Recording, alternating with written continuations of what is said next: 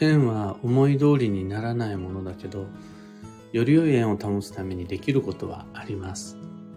おはようございます。有限会社認識確認としさです。運をデザインする手帳、有機暦を群馬県富岡市にて制作しています。有機暦は毎年9月9日発売です。最新版のご注文を受けたまわります。放送内容欄のリンクご確認ください。で、このラジオ聞く暦では毎朝10分の暦レッスンをお届けしています。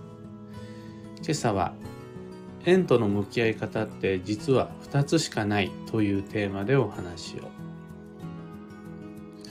前回、前々回などの配信で、朝の配信で、縁とは先天的な運命である。生まれる前から決まっていて、人の力では操作することのできないつながりのことを言う。なんてお話ご紹介しました。で、自分ではどうにもならず、まさに神のみぞ知る世界。また、自分でどうにかし、し、でき、することはもうできない。不可能である、それは。欲しい縁と作る、けることはできない。嫌な縁を切り、切ることはできない。これがもう決まっています。個人的には実感もあります。それは無理だなっていう。で、教科書の、運の教科書の世界でも、それはもう無理です。って決まっています。ただ、トライすることはできちゃえるんですよね。嫌な縁を強引に切ろうともがくことはできます。また、あの人が欲しいと、無理につなげようとドタバタすることはできます。できちゃえるのが問題なんですが、それらの不自然な行為は運を乱す原因になるので注意しましょう。できないものはできない。けれど、やろうとすることはできる。そして、縁を強引に切ろうとし、または無理につなげようとして運を乱す。ここまでがワンセットの悪運のシナリオです。僕たちは基本的に今ある縁を大切にし、ない縁は欲張らない。これが人生の基本方針です。これは良縁だから絶対に手に入れなければならないみたいな考え方はとても危険です。無理につなげようとするとその不自然さがしわ寄せとなって別のどっかでトラブルが起こってしまうからです。もしかしたら短い期間でも成功したように見えるかもしれない。ただその別のどこかではちゃんと運は乱れていっていると考えます。でこれは悪縁だから何としても絶対に切らねばならない。そう思い込んで、遠ざけるのではなく拒絶する努力をした場合、その一時的な断絶と引き換えに別の何かまで手放してしまうことになります。そうすると、やっぱり、いろんな事情はあるだろう。思いもあるだろう。けれど、強引に切ってしまうというのはビジネスの現場においてもプライベートにおいてもなるべく避けたい手段になります。あと、これは人間関係の悩みになりやすいと思うんですが、自分は好きです。自分は必要としてます。けど、相手はそうとは限らない。なんていう関係性の場合に、まあ、相手が恋人の場合もあれば、両親、子供の場合もあれば、顧客の場合もあると思うんですが、こっちから積極的に切ろうとしてるんじゃなくて、向こうから切ってこようとする場合あると思うんです。で、これは残念ながら縁がなかったということ。もしくは縁はあったんだけど、離れてしまったということ。そんな風に受け止めることになります。えーくっつけない方がいいよとか、切らない方がいいよ。また自分が切って来られた場合にはそれって縁がなかったか離れたかってことだよのどの場合にも共通して言えるのは思い通りにならないのが縁という残念な事実です。ここまでを大前提としたときに円の世界において僕たちにできることは実はたった二つしかないというのはわかります。どんな二つかというと、付き合いたいと思う人になるべく近づくこと。付き合いたいと思う、付き合いたくないと思う人からなるべく離れること。この近づくことと離れること、距離を操作することは僕たちにもできます。ある円をなかったことにすることはできません。また、ない円をくっつけることもできません。けれど、今、円はあるだろうというふうに仮定して、これは確定じゃなくてあくまで僕たちは推測しかできないんだ。きっと円はあるだろうと仮定推測、期待して付き合いたいと思う人になるべく近づく。また、円は会ってしまうんだろう。私はもうこの人とは付き合いたくない。でも、きっと縁はあるんだろう。袖振り合うも多少の縁。いがみ合う、嫌い合う、うまくいかないのもまた縁なのだろう。会ってしまうんだろうと仮定して、付き合いたくない人からなるべく離れる。これはありなんです。この二つだけ僕たちが縁に対するアプローチとは距離を近づけるのか遠ざけるのかの二つだけとなります。ただ、近づく方法は複数あるんですよね。例えば、話しかけること。SNS でフォローすること、相手の視界に入ること、それら複合的に組み合わせること、などによって、近づく方法は他にもいくらでもあります。それによって人と人とのあるつながりをより強める、育てることが可能です。もちろん、離れる方法も複数あります。縁とは、近づけるか離れるかどっちかしかないんだけれど、でも、話そうと思った時に離れる方法は、もう、さっと考えて3つ出てきます。1つ目が物理的な距離を、ほんのわずかでもいいから余計に取ること。たった1メートル離れるだけでも人との縁って変わります。逆に言ったら5センチでも10センチでも近づくだけで円って変わっちゃうんですけど。あとは一緒にいる時間をより短くすること。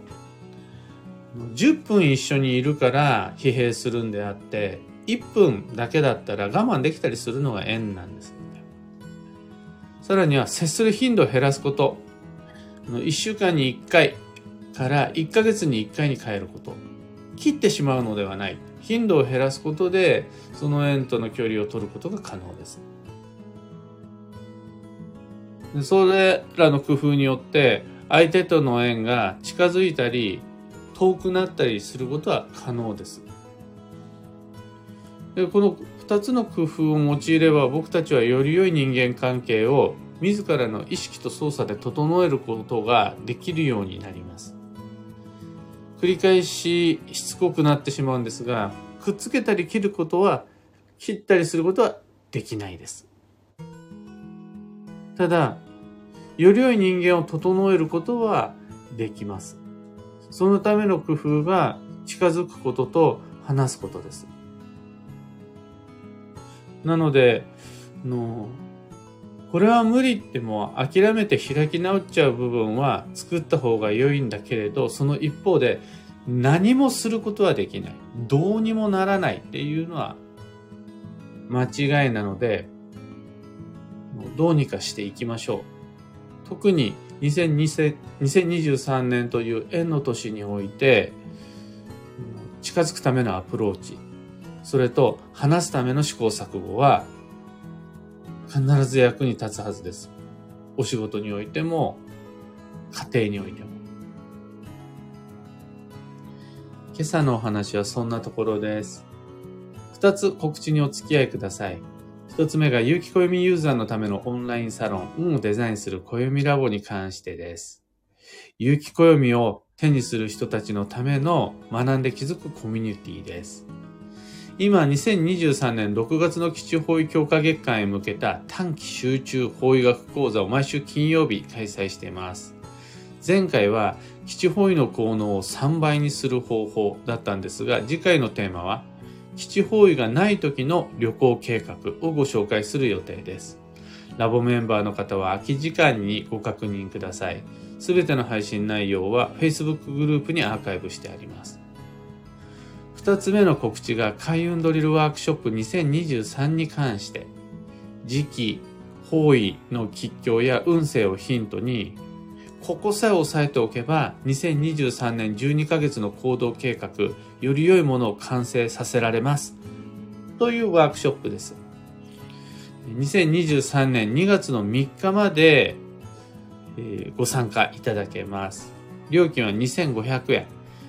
年月日時を揃えた理想の基地方位旅行計画を練るところから始める2023年の行動計画。